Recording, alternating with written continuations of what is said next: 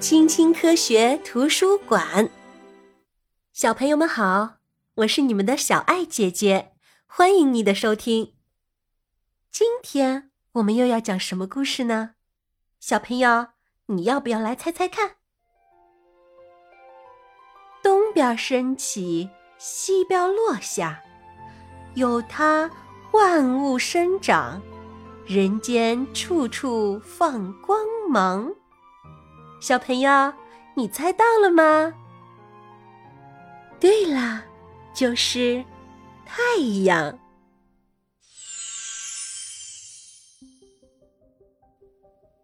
宇宙广阔无垠，在宇宙中有数千亿个星系，每个星系都由恒星、尘埃和环绕在周围的气体组成。在我们所处的银河系里，有两千多亿颗恒星，其中有一颗对我们来说具有特别的意义，它就是太阳。跟其他恒星一样，太阳是一个巨大的燃烧着的气体星球。在太阳中心，温度超过一千五百万摄氏度。太阳内部在剧烈的沸腾着，在太阳表面，无数的气泡不断形成又炸裂，时不时的一些气团会挣脱太阳表面，跃到二十万公里以外。太阳系的八大行星受引力作用，围绕着太阳运转，我们的地球便是其中之一。地球距离太阳一亿五千万公里，这个距离不远不近，正合适。在太阳辐射的作用下，地球既明亮又温暖。如果离太阳再近一些，地球就会像水星和金星一样被太阳炙烤；如果离太阳再远一些，它又会像天王星和海王星一样，十分寒冷，冻结成冰。而如果没有液态水的话，生命就不会出现了。由此看来，我们地球是多么幸运啊！太阳是地球的明灯，可是为什么还会有黑夜呢？地球自转一周大约需要二十四个小时，也就是一天和一夜。地球面向着太阳的那一面就是白天，另一面则处于太空的黑暗之中，漆黑一片。同时啊，地球也围着太阳公转，转一圈需要一年的时间。地球是倾斜的。不同的位置对太阳辐射的接收量也是不一样的，这就是季节变换的原因了。当中国处于冬天的时候，澳大利亚的孩子们还在过着夏天呢。可是啊，等到他们过冬天的时候，我们就是夏天了。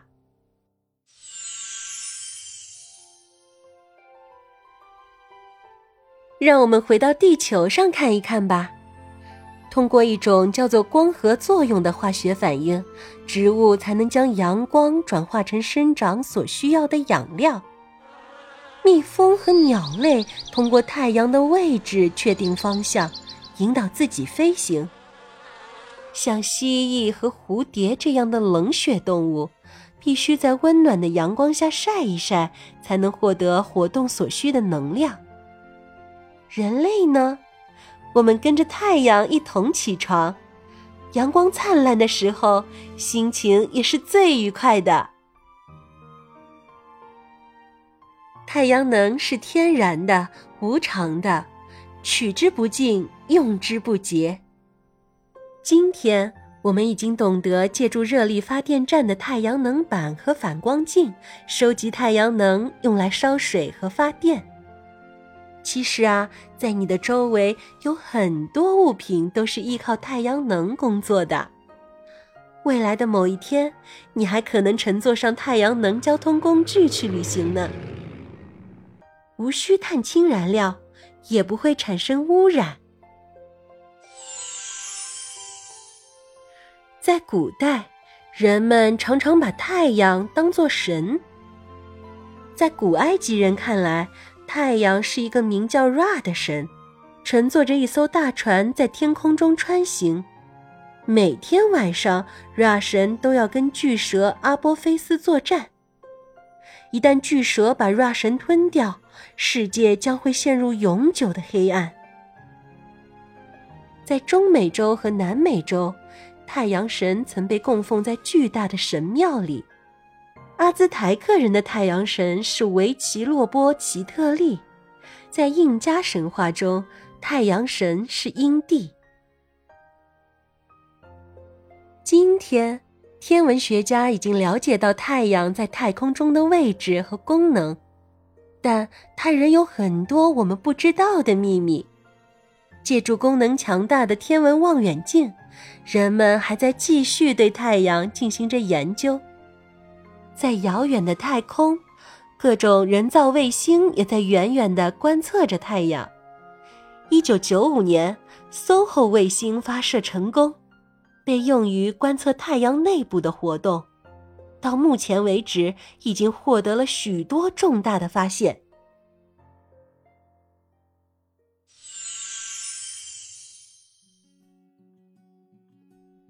小朋友们注意了，尽管我们常说少量的阳光对于身体是有益的，但它仍然可能给我们带来伤害。太阳光中还包含着紫外线。这是一种肉眼不可见的危险光线。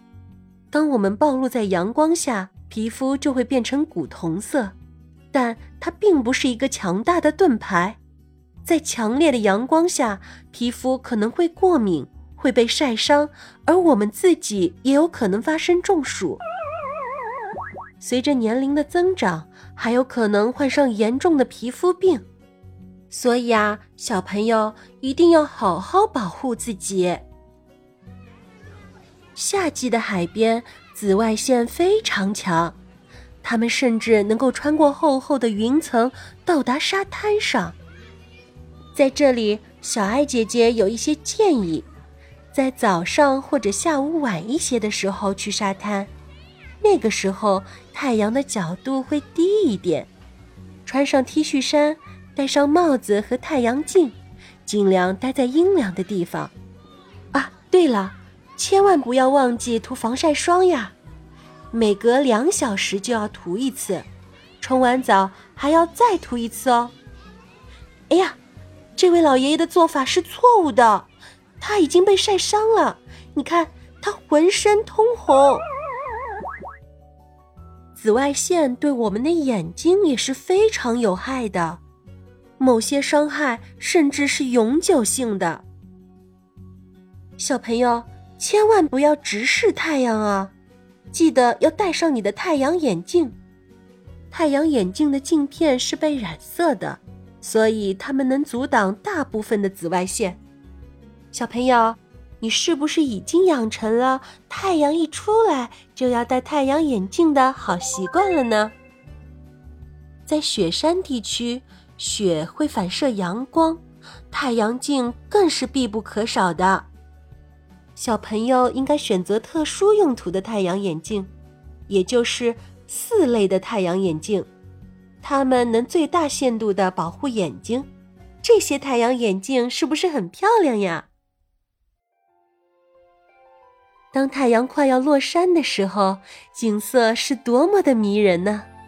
阳光看起来是白色的。但其实它是由各种颜色的光混合而成。阵雨过后，当阳光穿过雨滴，颜色就被分开了。看，那是什么呀？赤、橙、黄、绿、青、蓝、紫。哇，么美丽的彩虹啊！